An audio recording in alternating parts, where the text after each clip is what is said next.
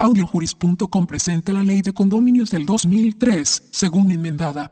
Capítulo 3. De la Administración y Seguro. Artículo 36. Reglamento. Inserción y adhesión a escritura. Copias certificadas archivadas en el registro. La administración de todo inmueble constituido en propiedad horizontal se regirá por lo dispuesto en este capítulo, y además por un reglamento que deberá insertarse en la escritura de su constitución, o que se agregará a dicha escritura copia certificada de dicha escritura y del reglamento, y de toda enmienda a los mismos, deberá quedar archivada en el registro de la propiedad. Artículo 36. Administración inicial por el titular o titulares, poderes y deberes. El titular o los titulares que sometan el inmueble al régimen de propiedad horizontal asumirán la administración inicial del inmueble, con todos los poderes y deberes que esta ley confiere e impone, y los que el reglamento confiera e imponga al director o a la junta de directores, al presidente y al secretario. La administración interina comenzará tan pronto se venda el primer apartamento. Desde este momento no podrán enmendarse ni la escritura matriz ni los planos del condominio sin el consentimiento de todos los titulares, excepto para conformar la escritura matriz con los planos inscritos. Y, a partir de la primera venta, el desarrollador tendrá las siguientes opciones para la administración interina. Asumir la totalidad de los gastos de mantenimiento de las áreas y facilidades comunales hasta que se venda el 51%, 51% o el 75%, 75% a discreción del desarrollador de los apartamentos. A partir de ese momento, los adquirentes de los apartamentos contribuirán proporcionalmente a los gastos prospectivos de mantenimiento de dichas áreas y facilidades de acuerdo al porcentaje de participación dispuesto en el artículo 22, debiendo entonces aportar el desarrollador la suma correspondiente al porcentaje restante, independientemente del número de apartamentos que resten por construir o vender, o cobrarle a los titulares de los apartamentos vendidos la parte proporcional del mantenimiento de las áreas y facilidades comunales conforme al porcentaje dispuesto en el artículo 22, sobre un presupuesto anual que preparará el desarrollador de conformidad con lo que más adelante se establece en el número 6. 6. De este inciso, el desarrollador aportará la suma correspondiente al porcentaje restante, independientemente del número de apartamentos que resten por construir o vender. Cualquier disposición en contrario a los incisos 1 y 2 anteriores en la escritura matriz o en el reglamento será nula. 2 cuando el desarrollador sufrague todos los gastos, según la opción dispuesta en el número 1 anterior, no tendrá que rendir informes auditados de su gestión y podrá continuar en la administración interina hasta que se venda el 51%, 51% o 75%, 75% de los apartamentos a discreción del desarrollador. Llegado este momento, los titulares vendrán obligados a asumir la administración del condominio tan pronto el administrador interino convoque a la asamblea para elegir a la primera junta de directores según se provee en el inciso C. Una vez cumplido lo dispuesto en el inciso F de este artículo, la asunción de la administración por los titulares no implicará renuncia alguna a los reclamos que procedieran contra el desarrollador por razón de la administración interina. B. Grande. El administrador interino tendrá las siguientes responsabilidades. Atender todo lo relacionado con el buen gobierno, administración, vigilancia,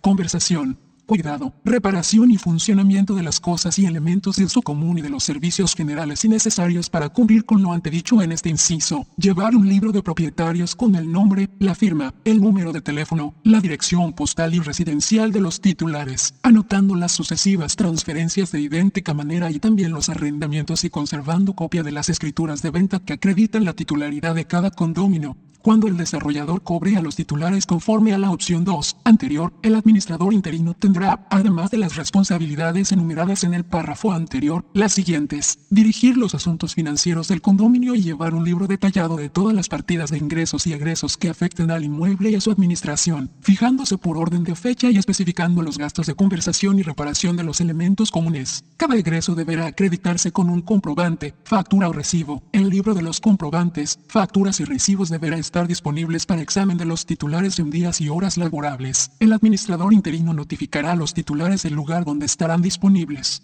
cobrar a los titulares las cantidades con que deben contribuir a los gastos comunes y realizar cualquier otro cobro a que la comunidad tenga derecho, velando particularmente porque el titular de los apartamentos no vendidos aún deposite en la cuenta de la comunidad de condominios la parte proporcional correspondiente a dichos apartamentos, incluidas las aportaciones al fondo de reserva. El administrador interino le cobrará a los titulares al momento del cierre, en concepto de cuotas adelantadas de mantenimiento. 1. 1. Mensualidad del presupuesto a que se refiere el número 6, subsiguiente y 22. 2. Mensualidades como aportación especial al fondo de reserva. El administrador interino no podrá cobrar ninguna otra suma adelantada. Notificar a partir de la primera venta a todos los titulares el presupuesto anual a base de los gastos reales y razonables de mantenimiento que se proyectan incurrir durante el año siguiente a partir de la primera venta. Formular el presupuesto velando porque el mismo responda razonablemente a las necesidades económicas del condominio, cuidándose de no incluir en el mismo los gastos para la conservación y mantenimiento de la propiedad antes de haberse vendido los apartamentos, ni gasto alguno relacionado con la terminación de las obras de construcción del inmueble o de los apartamentos o con la gestión de venta de los mismos. El presupuesto proyectado solo podrá modificarse previa notificación a todos los titulares con 30, 30 días de antelación a la conclusión del año de operaciones presupuestario, para ser efectivo a partir del próximo año operacional. Notificar mensualmente a los titulares los ingresos y egresos del condominio y el balance de la cuenta en el banco durante el mes que antecede a la notificación. Llevar un libro de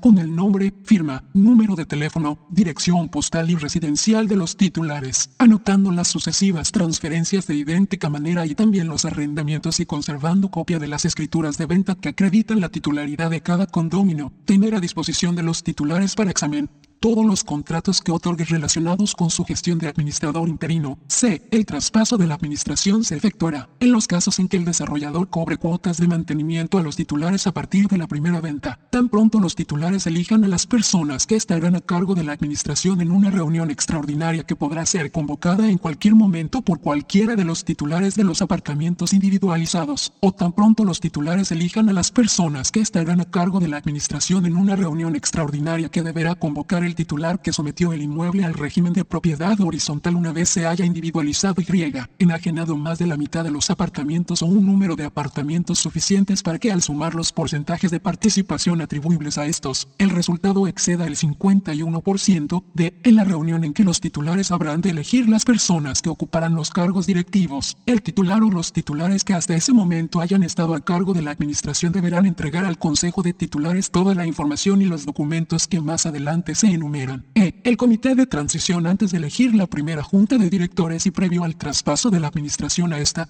cualquier titular podrá convocar a una asamblea con el propósito de elegir un comité de transición, cuya función será la de obtener toda la información y documentación pertinente relativa a la gestión de la administración interina. La asamblea para elegir a este comité se celebrará en la fecha y lugar que indique la convocatoria que deberá firmarle el titular o los titulares que convoquen y para la cual constituirán quórum los titulares que comparezcan, quienes por mayoría designarán a los integrantes del comité. En el caso de que el desarrollador cobre cuotas de mantenimiento, si llegase el momento en que se hubiere vendido el 51%, 51% de los apartamentos sin que los titulares hubieran constituido el comité de transición, el administrador interino convocará a los titulares no más tarde de 45 45 días previo a la reunión en la que se habrá de elegir a la primera junta de directores según el inciso C. El comité de transición podrá requerir del administrador interino y del desarrollador, cuando actúe como administrador interino, un informe del estado del condominio y podrá revisar todos los documentos públicos relacionados con el mismo, tales como escrituras, permisos de uso, autorizaciones de agencias, etc.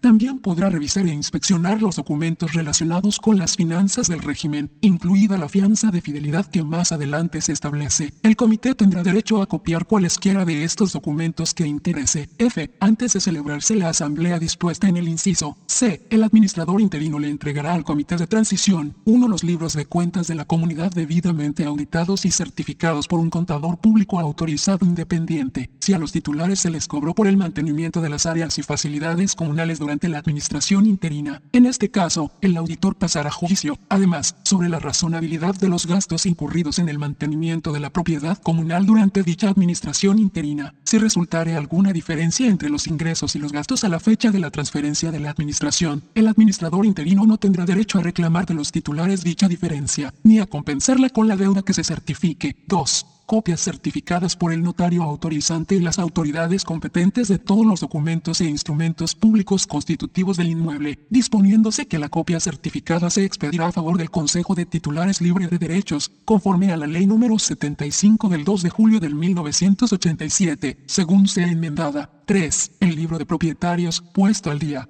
4. Una certificación del secretario del Departamento de Asuntos del Consumidor de que se ha prestado la fianza requerida en el inciso 12, subsiguiente. 5. Todos los fondos de la comunidad de titulares que tenga en su poder, incluida cualquier cantidad denominada como reserva o de otra forma, que pueda haber retenido el acreedor hipotecario al momento del cierre de cada apartamento. 6. Las cuentas bancarias, depósitos, valores, etc., pertenecientes a la comunidad de propietarios, con sus correspondientes hojas de depósito, de retiro, estados de cuenta, conciliaciones bancarias y todo otro documento relacionado. 7. Certificación del estado de cualquier acción judicial, extrajudicial o administrativa relacionada con las áreas comunes o con cualquier aspecto que afecte el funcionamiento del condominio. 8. Una certificación jurada por el desarrollador o administrador interino de haberle entregado a cada nuevo propietario los siguientes documentos. A. Copia del presupuesto del condominio. B grande copia de la escritura matriz y copia del reglamento del condominio. C. Copia del permiso de uso del apartamento. D copia de esta ley y del reglamento sobre condominios del Departamento de Asuntos del Consumidor. 9. Una relación de todos los pagos en concepto de cuotas de mantenimiento realizados por los titulares durante el periodo de la administración interina, incluidos los realizados por el desarrollador por cuenta de las unidades no vendidas o no construidas aún. 10. Los originales de todos los contratos otorgados por el desarrollador o administrador interino durante el periodo de su administración. 11. Una copia del juego completo de los planos certificados archivados en el registro de la propiedad de los que se reflejen, si algunos, los cambios efectuados a los planos originales presentados conforme al artículo 22, 12,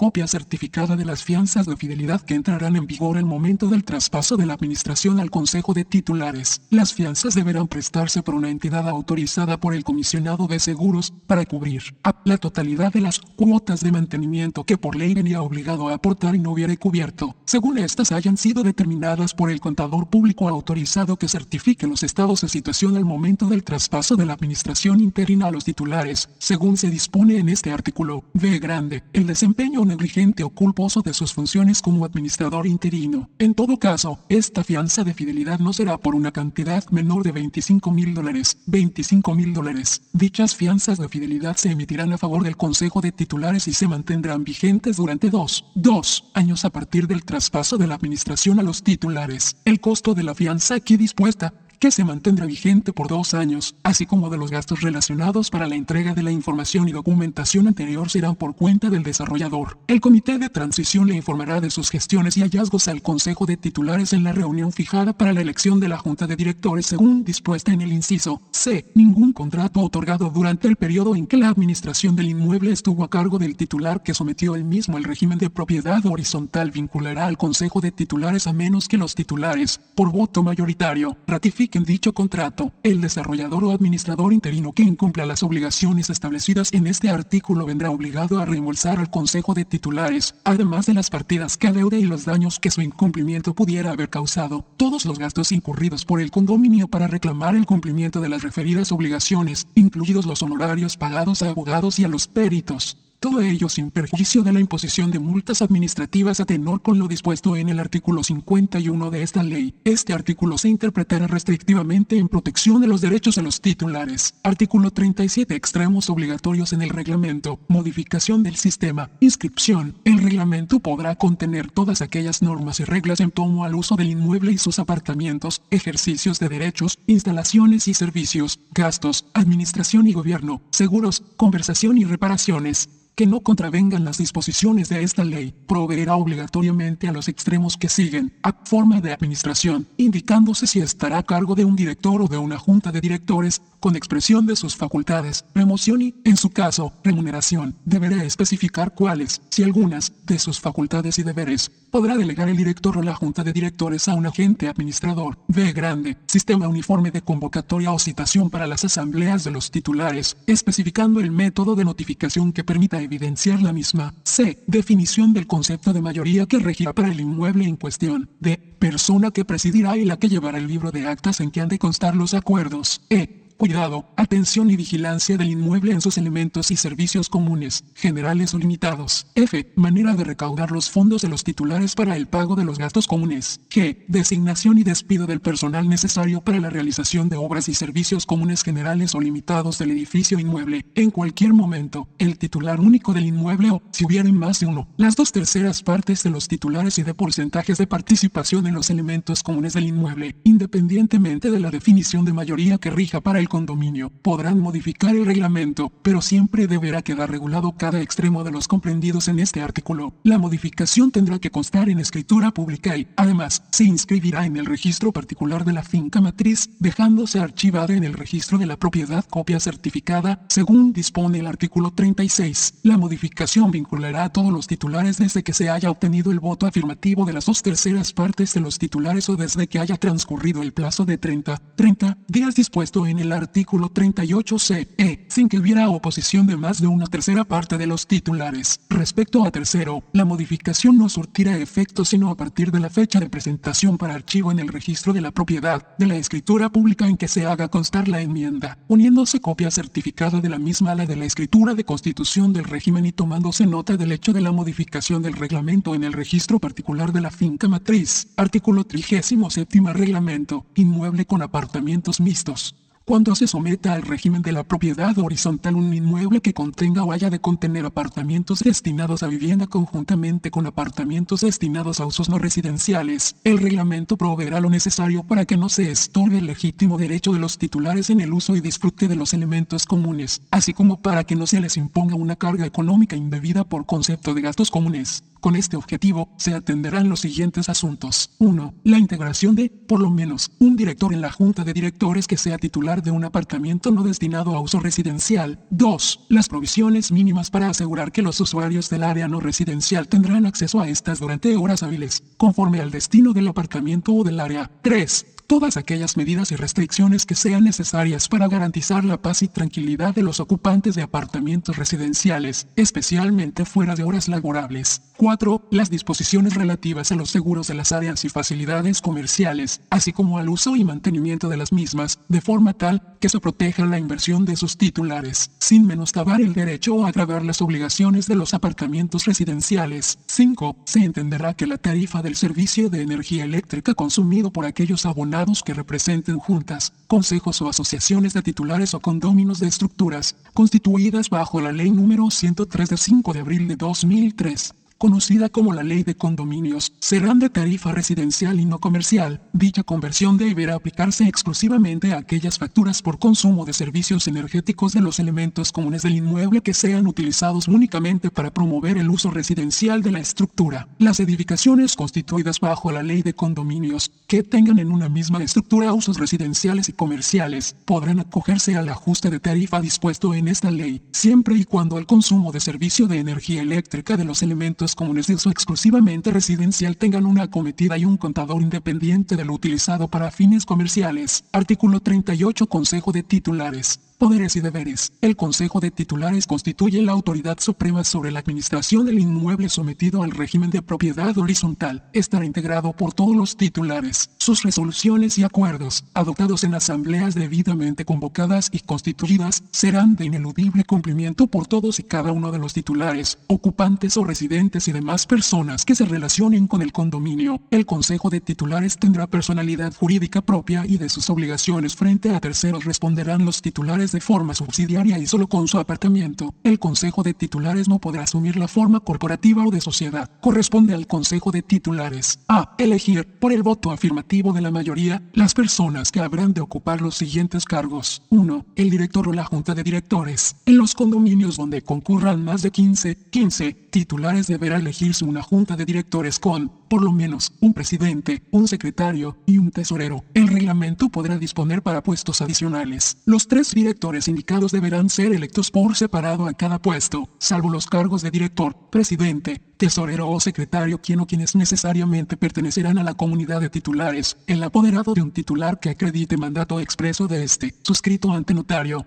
podrá ser electo para ocupar los demás cargos. Los directores responderán personalmente por sus acciones mientras actúen como tales, solo cuando incurran en delito, fraude o negligencia crasa. En cualquier otro caso en que se le imponga responsabilidad pecuniaria a un titular por sus gestiones como director, el Consejo de Titulares cubrirá dichos gastos. El Consejo podrá adquirir pólizas de seguros que cubran estos riesgos. 2. El agente administrador quién podrá no pertenecer a la comunidad de titulares y en quién el Consejo de Titulares, el director o la Junta de Directores podrá delegar las facultades y deberes que les permita delegar el reglamento. El secretario del Departamento de Asuntos al Consumidor podrá adoptar reglamentación para capacitar o certificar a los agentes administradores y el pago de los derechos correspondientes, salvo que el reglamento disponga otra cosa. Estos nombramientos serán por un año prorrogable tácitamente por periodos iguales. B grande conocer las reclamaciones que los titulares de los apartamentos formulen contra los aludidos en el inciso anterior y removerlos, en todo caso, por acuerdo mayoritario tomado en reunión extraordinaria convocada al efecto. C. Aprobar el plan de gastos e ingresos previsibles para el próximo año fiscal y el estado de cuentas correspondientes al año que finaliza. D. Aprobar la ejecución de obras extraordinarias y mejoras y recabar fondos para su realización. El presupuesto anual incluirá una partida de fondo de reserva que no será menor del 5%, 5% del presupuesto operacional del condominio para ese año. Dicho fondo se irá nutriendo hasta alcanzar una suma igual al 2%, 2% del valor de reconstrucción cuando el Consejo de Titulares decidirá si se continúa o no aportando el mismo, los dineros se conversarán en una cuenta especial, separada de la de operaciones, y solo podrá disponerse de todo o parte del mismo para la realización de obras extraordinarias o urgentes y para las obras de mejora, según se dispone a continuación. Tan pronto el balance del fondo baje del límite antes indicado, será obligación hacer las aportaciones necesarias para restituir dicho límite. 1. Obras extraordinarias. El presidente y el tesorero podrán realizar conjuntamente retiros del fondo de reserva para costear este tipo de obra, previa autorización mayoritaria del Consejo de Titulares debidamente convocado en asamblea extraordinaria para atender este asunto específico. La institución bancaria en que se deposite el fondo de reserva requerirá una certificación del secretario del Consejo de Titulares jurada ante notario en la que se haga constar la convocatoria y el acuerdo que autoriza el retiro con indicación de la cantidad aprobada y que la autorización del Consejo de Titulares no ha sido impugnada ante ningún foro judicial o administrativo. Se entenderá por extraordinaria toda obra de mantenimiento no prevista en el presupuesto anual, que requiere el 10%, 10% o más de dicho presupuesto o la imposición de una derrama para su ejecución. 2. Obras urgentes. El presidente y el tesorero podrán realizar conjuntamente retiros del fondo de reserva para toda obra urgente no prevista en el presupuesto anual,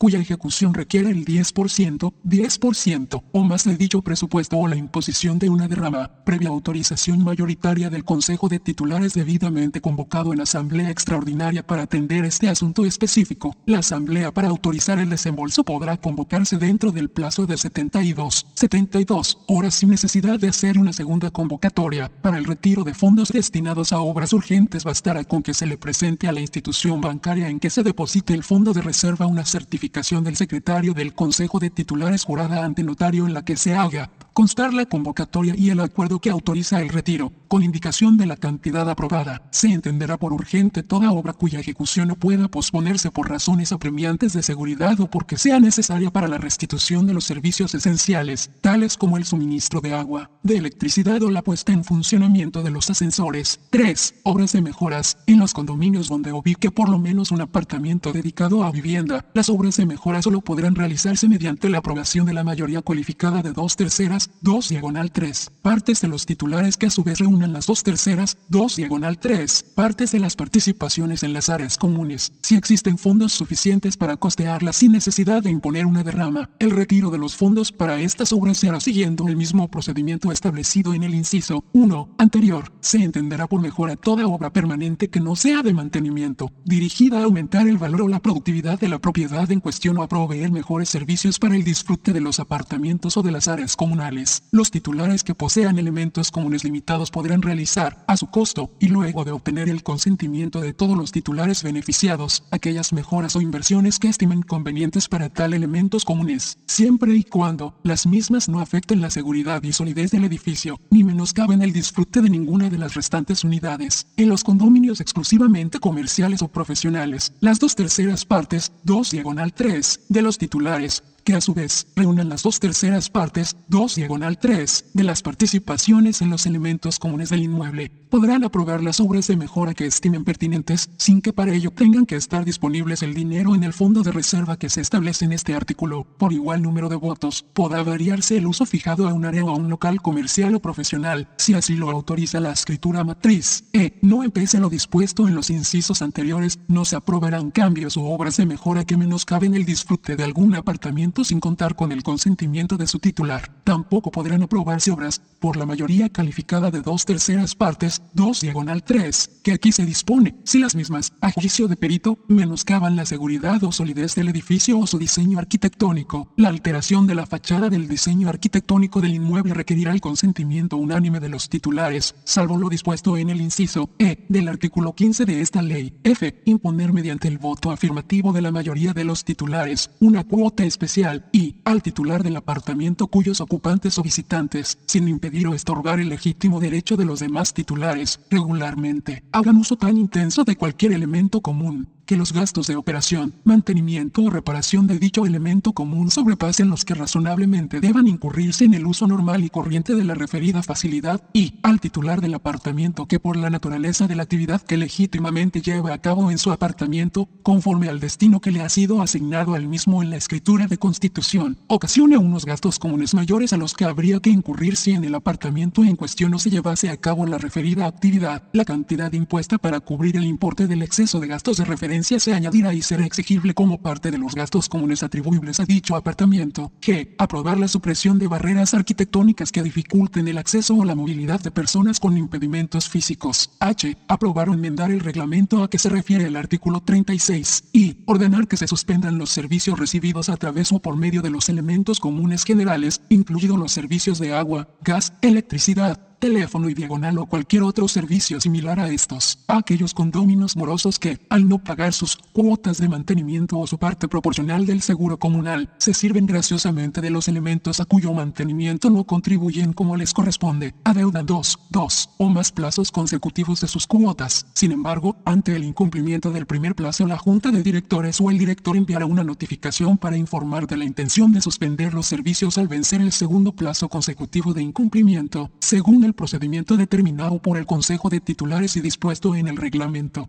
Cuando se trate de una derrama, cuyos plazos no se hayan incorporado a la cuota de mantenimiento mensual, la suspensión de los servicios podrá efectuarse una vez transcurridos dos, dos meses desde el plazo final establecido para su pago, y al igual que en caso de falta de pago de las cuotas de mantenimiento, no se restituirán dichos servicios hasta el pago total de lo adeudado. Previo a la interrupción de los servicios antes mencionados, el director o la junta de directores cerciorará que con ello no se afecte la salud o la vida de la parte afectada. J. Autorizar a la junta de directores mediante delegación expresa en el reglamento, para imponer multas al titular o residente que viole las normas de convivencia estatuidas en la escritura matriz, la ley o el reglamento de hasta 100 dólares, 100 dólares, por cada violación, K. Intervenir y tomar decisiones sobre aquellos asuntos de interés general para la comunidad así como tomar aquellas medidas necesarias y convenientes para el mejor servicio común. Artículo 38. Reuniones, notificaciones, procedimientos. El Consejo de Titulares se reunirá por lo menos una vez al año para aprobar los presupuestos y cuentas, y en las demás ocasiones que convoque el presidente, una mayoría de los miembros de la Junta de Directores, o la quinta parte de los titulares un número de estos cuyos apartamentos representen al menos el 20% de los porcentajes de participación en los elementos comunes. La convocatoria estará firmada por la persona o personas que convoquen a indicar a los asuntos a tratar y hora, día y lugar de la reunión. Las citaciones se harán por escrito, entregándose en el apartamento perteneciente a cada titular o por medio de carta certificada dirigida a la dirección que a esos fines haya designado el titular que no resida en su apartamento. La citación para la reunión ordinaria anual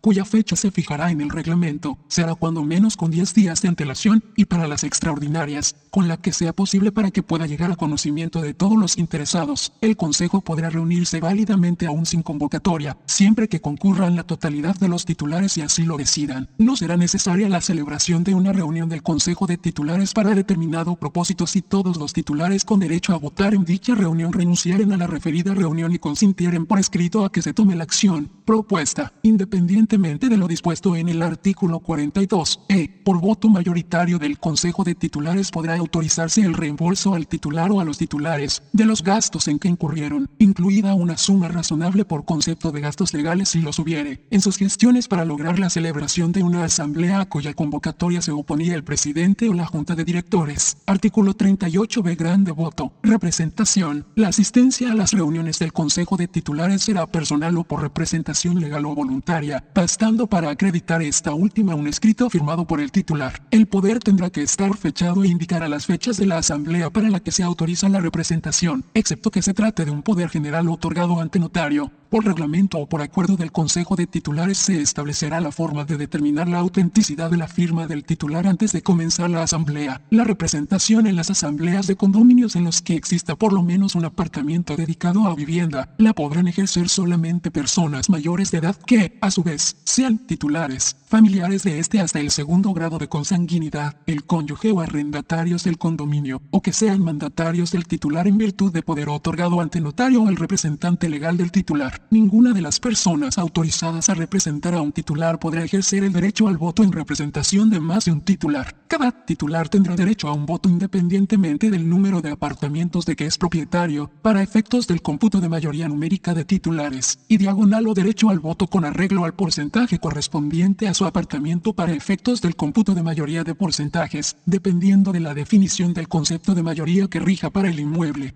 Cuando uno o más apartamentos pertenecieren a una persona jurídica, ésta designará, mediante resolución corporativa, a la persona que la representará para que asista a las reuniones y ejercite el derecho al voto que le corresponda. Si algún apartamento pertenece pro indiviso a diferentes propietarios, estos nombrarán a una sola persona para que represente a la comunidad. Si el apartamento se hallara en usufructo, la asistencia y el voto corresponden al nudo propietario, quien salvo manifestación en contrario, se entenderá representado por el usufructuario, debiendo ser expresa y por escrito la delegación cuando se trate de acuerdos que requieran la unanimidad de los titulares o de obras extraordinarias o de mejora. Ninguna persona podrá ejercitar el derecho al voto por delegación en representación de más de un titular. Artículo 38 C. Acuerdos del Consejo. Normas. Quórum. Notificación de ausentes. Los acuerdos del Consejo de Titulares se someterán a las siguientes normas. A. Salvo lo dispuesto para las reuniones convocadas conforme al artículo 38 de 2. Sobre obras urgentes. El quórum para las asambleas del Consejo de Titulares lo constituirá una tercera parte, 1 diagonal 3, de los titulares que asistan personalmente o por representación, o una tercera parte, 1 diagonal 3, de los titulares que asistan que a su vez reúnan una tercera parte, 1 diagonal 3, de las participaciones en los elementos comunes, dependiendo de la definición de mayoría que disponga el reglamento. V grande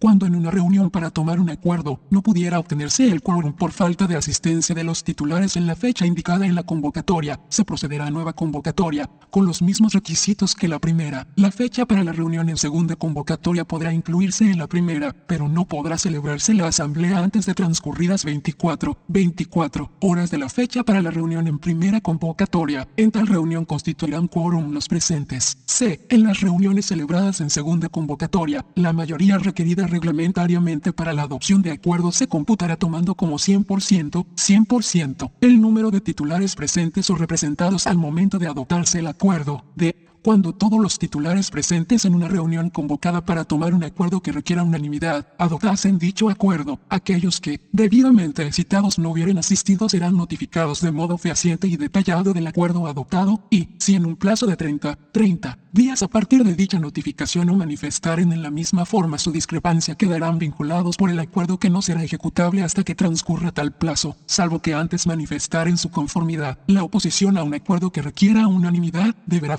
expresamente, bien en la asamblea o por escrito, según se dispone en el párrafo anterior, y en ningún caso podrá basarse en el capricho o en la mera invocación del derecho de propiedad. La oposición infundada se tendrá por no puesta, una vez se acuerde realizar determinado gasto, obra o proyecto que requiera el voto unánime de los titulares, los detalles o medidas accesorias para la ejecución y realización final de tal obra o proyecto no estarán sujetos a la aprobación de todos los titulares, bastando para ello, en caso de requerirse una consulta al Consejo, la autorización por voto mayoritario. E cuando en una reunión convocada para enmendar el reglamento o para adoptar cualquier medida que requiera el voto de las dos terceras partes de todos los titulares, no pueda obtenerse la aprobación de dichas dos terceras partes, aquellos que, debidamente citados, no hubieran asistido, serán notificados de modo fehaciente y detallado del acuerdo adoptado por la mayoría de los presentes, concediéndoseles un plazo de 30, 30 días a partir de dicha notificación para manifestar en la misma forma su conformidad o discrepancia con el acuerdo tomado. La discrepancia con las medidas con las enmiendas propuestas en la Asamblea no podrá fundarse en el capricho o en el mero ejercicio del derecho como titular. La oposición infundada se tendrá por no puesta, disponiéndose que el voto de aquellos titulares que no manifestaren su discrepancia en la forma aquí dispuesta y dentro del plazo concedido se contará a favor del acuerdo. Dicho acuerdo será ejecutable tan pronto se obtenga la aprobación de las dos terceras partes de los titulares. F. Los acuerdos del Consejo se reflejarán en un libro de actas. Las actas contendrán necesariamente el lugar, fecha y hora de la reunión, asuntos propuestos, número de titulares presentes, con expresión de sus nombres y porcentajes de participación que estos representan, forma en que fue convocada la reunión,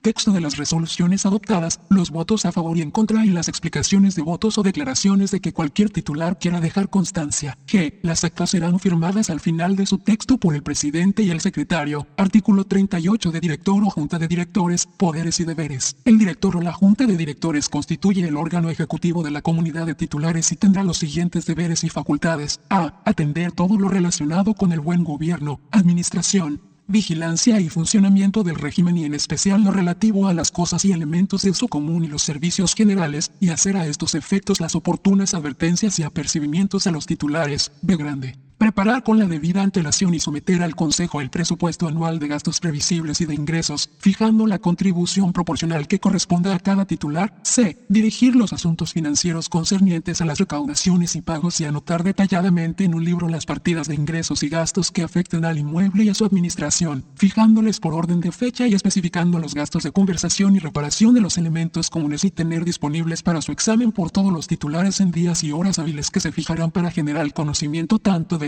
libro expresado como los comprobantes acreditativos de las partidas anotadas, de cobrar a los titulares las cantidades con que deben contribuir a los gastos comunes y realizar los demás cobros y pagos que sean necesarios, extendiendo los correspondientes recibos y cheques, e abrir una cuenta bancaria a nombre de la comunidad de condómines, en la cual depositar a todos los ingresos del régimen, realizando los depósitos dentro del término de su recibo que fije el reglamento, girar cheques contra dicha cuenta para realizar todos los pagos que sean necesarios cuidando de no extenderlos al portador y que cada uno tenga su comprobante o recibo correspondiente. F. Someter para la aprobación del Consejo el estado de cuentas correspondientes al año que finaliza. El estado de cuentas deberá indicar la cantidad total recibida por concepto de cuotas para gastos comunes y por otros conceptos, un desglose por partidas de todos los gastos incurridos, la remuneración percibida por el agente administrador, si alguna, las cuentas a cobrar por concepto de gastos comunes y por otros conceptos, balance para el próximo año y la cantidad disponible por concepto de fondo de reserva. El director o la junta de directores será responsable de hacer que se notifique una copia del estado de cuentas a todo titular con 15, 15 días de antelación por lo menos, a la fecha en que se celebre la reunión ordinaria anual. G. Atender a la conversación del inmueble y disponer las reparaciones ordinarias y en cuanto a las extraordinarias, adoptar las medidas necesarias dando inmediata cuenta al Consejo. H. Llevar el libro de propietarios en el cual se anotarán los nombres, las firmas y demás datos de los titulares de los apartamentos, así como las sucesivas transferencias o arrendamientos que ocurran en relación a esas unidades. El libro se utilizará para autenticar las firmas de los titulares cuando sea necesario y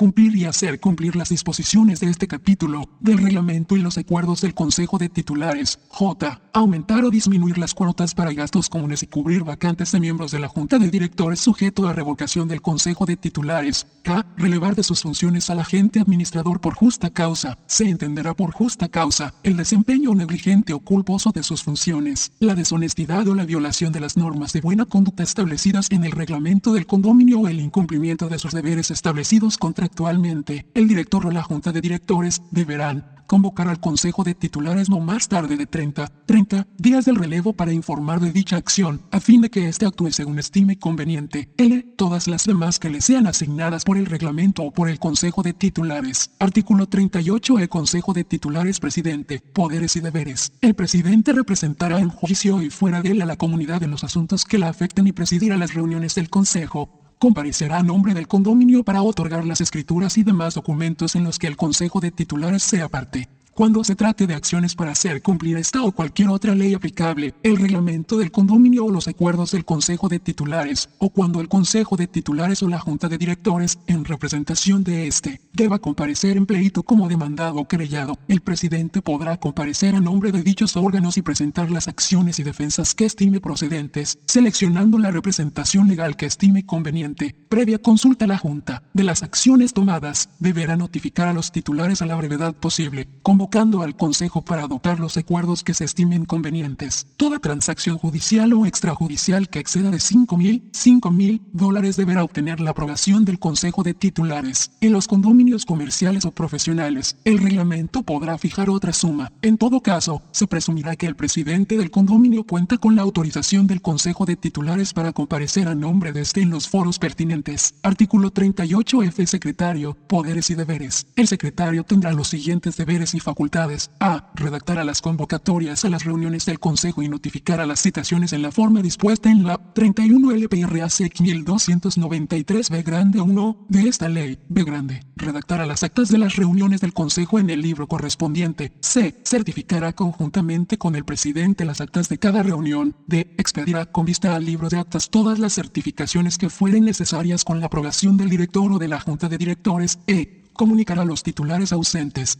todas las resoluciones adoptadas en la forma que este capítulo dispone para la notificación de las citaciones a las reuniones del Consejo y dentro del término que disponga el reglamento. F custodiará a disposición de los titulares toda la documentación concerniente a las reuniones del Consejo, g. todas las demás funciones y atribuciones que lógicamente sean de su competencia, por la naturaleza de su cargo y aquellas que le sean asignadas por el reglamento o el Consejo de Titulares. Artículo 38 gramos indicó poderes y deberes. En los condominios donde no se logre elegir un director o una junta de directores por no haber personas que puedan o quieran ocupar dichos puestos, Cualquier titular podrá acudir al foro competente para solicitar que se designe a un síndico que realice las funciones que le corresponderían al director o a la junta. El tribunal, si se tratare de un condominio en el que no exista un apartamento dedicado a vivienda o, en su caso, el secretario del Departamento de Asuntos del Consumidor, al designar al síndico fijará los honorarios que corresponda pagarle, tomando en consideración el tipo de condominio y la complejidad de la gestión de dirección que deberá realizar, y dictar aquellas órdenes que fueren necesarias para garantizar la pronta elección de un director o junta de directores. Los honorarios del síndico se incorporarán al presupuesto de gastos comunes y serán sufragados por los titulares como parte de sus cuotas de mantenimiento. El nombramiento del síndico será por seis, seis meses. El secretario del DACO o el tribunal en su caso podrá relevar al síndico de sus funciones a petición de cualquier titular o por justa causa. Se entenderá por justa causa, entre otras, el desempeño negligente o culposo de sus funciones, la deshonestidad o la violación de las normas de buena conducta establecidas en el reglamento del condominio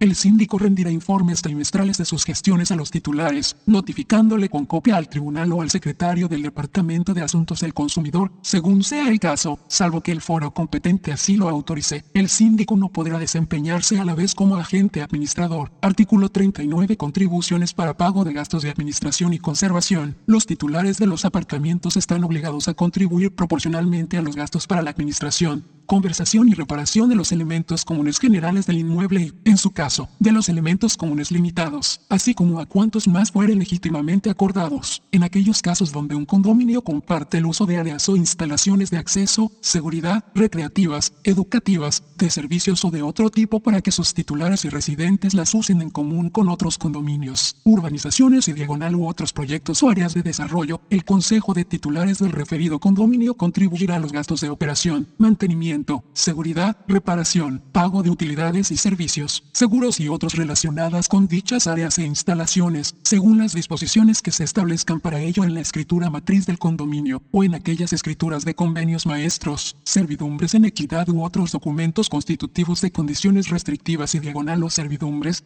que se otorguen en relación con los distintos terrenos y diagonal o proyectos sobre los cuales se impongan dichas condiciones, restricciones, convenios y diagonal o servidumbres, y diagonal o sobre aquellos que usen dichas áreas y diagonal o instalaciones en forma compartida. En defecto de disposición al efecto en cualesquiera de dichos documentos, la forma de contribuir a dichos gastos se determinará de conformidad con las disposiciones supletorias aplicables del Código Civil de Puerto Rico, según enmendado, incluso aquellas sobre servidumbres y comunidad de bienes, y diagonal o por las normas de equidad y razonabilidad que resulten pertinentes. Ningún titular podrá librarse de contribuir a tales gastos por renuncia al uso o disfrute de los elementos comunes, ni por abandono del apartamento que le pertenezca, ni por haber incoado una reclamación administrativa o judicial contra el Consejo de Titulares o la Junta de Directores por asuntos relacionados con la administración o el mantenimiento de las áreas comunes, salvo que el tribunal o foro competente así lo autorice, la cantidad proporcional con que debe contribuir cada titular a los gastos comunes se determinará, fijará e impondrá al principio de cada año calendario o fiscal y vencerá y será pagadera en plazos mensuales. El reglamento podrá disponer el cobro de una penalidad del 10%, 10% de lo adeudado si transcurren 15, 15 días de la fecha fijada para el pago de la mensualidad. En el caso de las deudas del Estado Libre Asociado el término será de 120, 120 días. En exceso de ese término la penalidad será de un 12%, 12% de la totalidad de la deuda. El Estado libre asociado quedará exento del pago de dicha penalidad cuando se trate de residenciales públicos. Además, las cuotas que los titulares no cubran dentro del plazo fijado para su pago devengarán intereses al tipo máximo legal. La falta de pago de tres o más plazos consecutivos conllevará una penalidad adicional equivalente al 1% mensual del total adeudado. El titular moroso será requerido de pago mediante correo certificado certificado con acuse de recibo y de no verificar el pago en el plazo de 15, 15 días, se le podrá exigir por la vía judicial. La deuda de un titular por concepto de gastos comunes se le podrá reclamar judicialmente con arreglo al procedimiento abreviado y hasta el límite dispuesto bajo la regla 60 de procedimiento civil, según enmendada.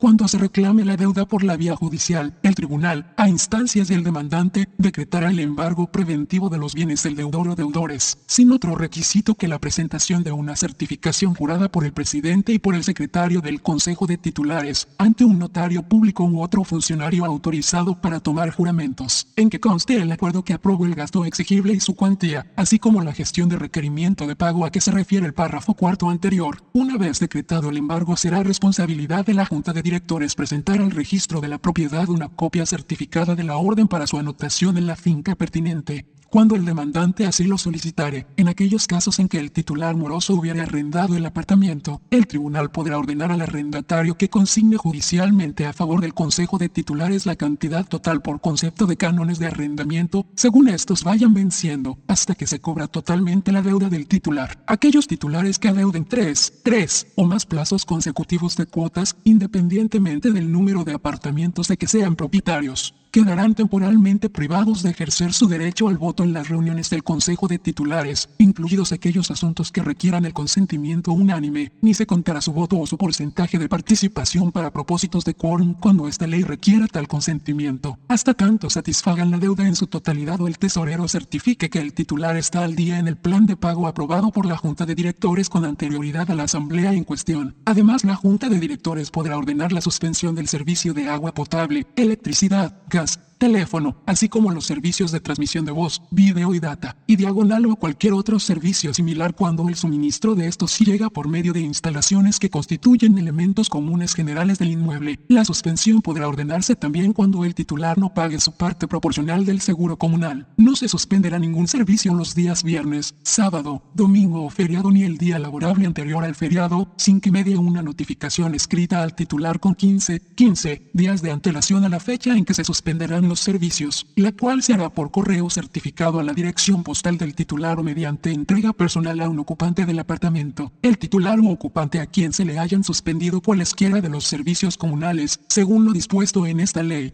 que sin la autorización de la Junta o del administrador, por si o a través de terceros se reconecte a dichos servicios, o de cualquier otra forma se sirva ilegalmente de las facilidades comunes de las cuales ha sido privado, incurrir en una penalidad ascendente al triple de las sumas adeudadas, incluidos el principal y los intereses, sin perjuicio de las acciones civiles, administrativas o criminales que procedan. Artículo 40 Preferencia de créditos contra titulares por parte en gastos. Excepciones. El crédito contra cualquier titular por su parte en los gastos a que se refiere la sección 1293 de 31 lepre de esta ley tendrá preferencia sobre cualquier otro crédito de cualquier naturaleza excepto los siguientes. A. Los créditos a favor del Estado libre asociado y la correspondiente municipalidad por el importe de las 5, 5 últimas anualidades y la corriente no pagada, vencidas y no satisfechas de las contribuciones que graviten sobre el apartamiento, B grande por la prima del seguro de dos, dos años del apartamento o del inmueble total, en su caso, y si fuese el seguro mutuo por los dos, dos últimos dividendos que se hubiesen repartido. C. Los créditos hipotecarios inscritos en el registro de la propiedad. Artículo 41. Obligación del titular por gastos comunes. Gravamen. La obligación del titular de un apartamento por su parte proporcional de los gastos comunes constituirá un gravamen sobre dicho apartamento una vez anotado en el registro de la propiedad. Por lo tanto, luego de la primera venta, el adquirente voluntario de un apartamento será solidariamente responsable con el transmitente del pago de las sumas que éste adeude, a tenor con el artículo 39, hasta el momento de la transmisión, sin perjuicio del derecho del adquirente a repetir contra el otro otorgante por las cantidades que hubiese pagado como deudor solidario. Sin embargo, un adquirente involuntario será responsable solamente de las deudas por gastos comunes surgidas y no satisfechas durante los seis meses anteriores al momento de adquirir la propiedad. La referida obligación será exigible a quien quiera que sea titular de la propiedad que comprende el apartamento, aun cuando el mismo no haya sido segregado e inscrito como finca filial en el registro de la propiedad, o enajenado a favor de persona alguna.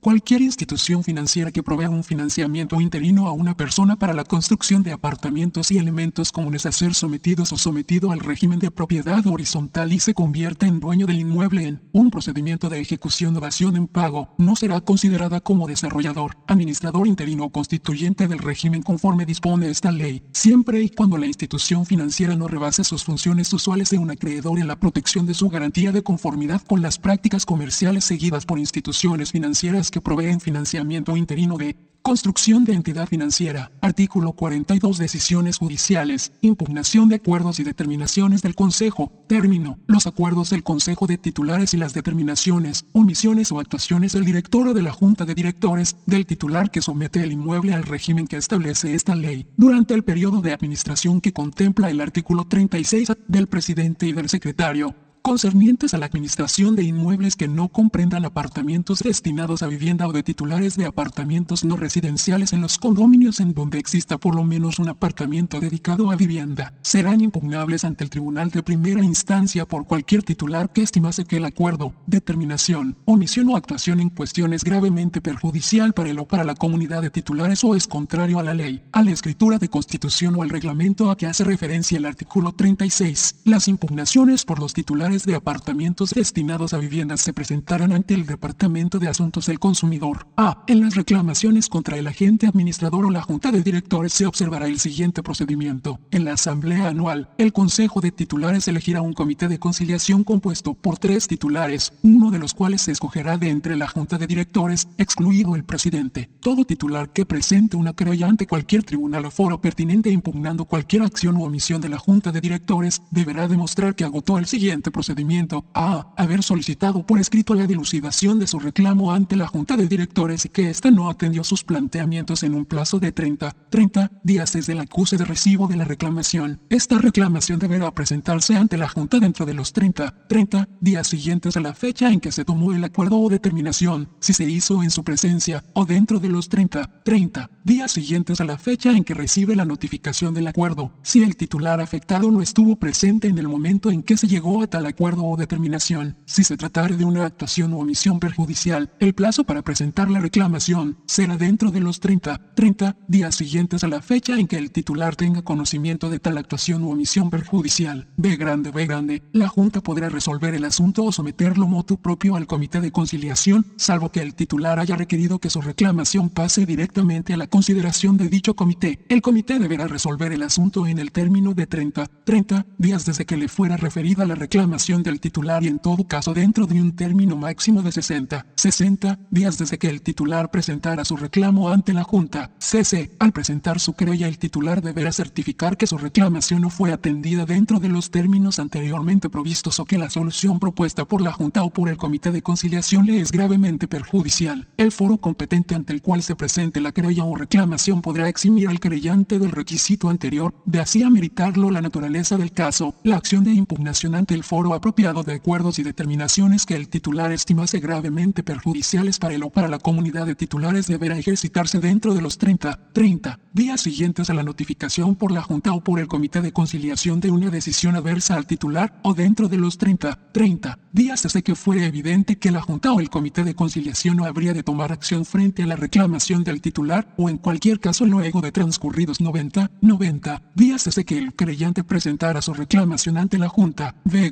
la impugnación ante el Tribunal o competente de los acuerdos adoptados por el Consejo de Titulares no requerirá del procedimiento de dilucidación previa ante la Junta de Directores. La acción de impugnación de acuerdos y determinaciones que el titular estimase gravemente perjudiciales para él o para la comunidad de titulares deberá ejercitarse dentro de los 30, 30 días siguientes a la fecha en que se tomó dicho acuerdo o determinación, si se hizo en su presencia, o dentro de los 30, 30 días siguientes a la fecha en que recibe la notificación del acuerdo, si el titular afectado no estuvo presente en el momento en que se llegó a tal acuerdo o determinación. C. La acción de impugnación de acuerdos, acciones o omisiones de la Junta de Directores, del Consejo de Titulares, con excepción de los por el titular que somete el inmueble al régimen, que violen las disposiciones de esta ley, de la escritura matriz o del reglamento del condominio, prescribirá los dos, dos años de haberse notificado el acuerdo, tomado la acción o de conocerse la omisión, para los titulares que impugnen este tipo de acuerdo del Consejo de Titulares, el término se computará a partir de la notificación del mismo, siempre y cuando cumplan con los requisitos establecidos en el párrafo siguiente. Al ejercitar la acción de impugnación de acuerdos del Consejo de Titulares, el titular deberá acreditar que estuvo presente o representado en la reunión en que se tomó el acuerdo que impugna y que no votó a favor del mismo. Si estuvo ausente a pesar de que fue debidamente notificado, deberá probar que su ausencia estuvo justificada. D. Para todo tipo de impugnación ante el tribunal o foro competente, incluidos asuntos que hubiesen requerido el consentimiento unánime de los titulares, el creyente deberá acreditar, además, que está al día en el pago de la totalidad de las deudas vencidas con el Consejo de Titulares inclusive las derramas aprobadas. Este requisito no será de aplicación cuando la acción vaya dirigida a impugnar acuerdos relacionados con el establecimiento o la alteración de cuotas o derramas. Luego de oír a las partes en controversia, el tribunal o foro competente decidirá lo que corresponda conforme a derecho, equidad y normas de buena convivencia. El acuerdo, la determinación, omisión o actuación serán provisionalmente válidos, salvo que el tribunal determine lo contrario. E. El foro de instancia en el que se diluciden las querellas o acciones presentadas por los titulares o por el Consejo de Titulares le impondrá a la parte que hubiese procedido con temeridad el pago de los gastos del pleito o de la querella, así como el pago de una suma razonable por los honorarios de abogados en que realmente hubiese incurrido la parte que obtuvo el remedio solicitado. Solo mediante la renuncia expresa de la parte vencedora podrá dispensarse a la otra parte del pago de honorarios. El titular que prevalezca en cualquier reclamación de su querella no tendrá que contribuir a los honorarios o gastos legales en que incurre la Junta o el Consejo de Titulares, ni a la multa que, en su caso, pudiera imponérsele a la parte querellada. Artículo 43 Seguro del edificio contra riesgos. Derechos individuales de titulares. Los titulares, mediante acuerdo de quienes representen la mayoría, podrán asegurar contra riesgos el inmueble para cubrir las áreas comunes generales, procomunales y limitadas de este, así como otros riesgos para beneficio común de los titulares, sin perjuicio del derecho que asiste a cada uno para asegurar por su cuenta y beneficio propio su apartamento. El titular que tenga un seguro particular para su apartamento o que haya saldado su hipoteca, no queda exonerado de pagar la parte proporcional de cualquier seguro comunal adoptado por el Consejo de Titulares. Todo titular podrá solicitar de la Junta de Directores la inspección de los documentos relacionados con los seguros comunales. La Junta de Directores podrá sustituir el agente o corredor de seguros siempre y cuando las cubiertas y condiciones del nuevo seguro sean las mismas o de mayor alcance y beneficio, y al mismo o menor costo de la que estuviera vigente al momento del cambio, dando inmediata cuenta al Consejo de Titulares. Artículo 44. Aplicación de indemnización del seguro a reconstrucción. Distribución proporcional en ciertos casos. Aplicación. Reglas para la reconstrucción. En caso de siniestro, la indemnización del seguro del inmueble se destinará, salvo lo establecido en el artículo 3, apartado 5, de la ley hipotecaria y del registro de la propiedad, a la reconstrucción del mismo. Luego de recibir del asegurador una oferta de indemnización, la Junta de Directores preparará un plan de distribución de los fondos para la reconstrucción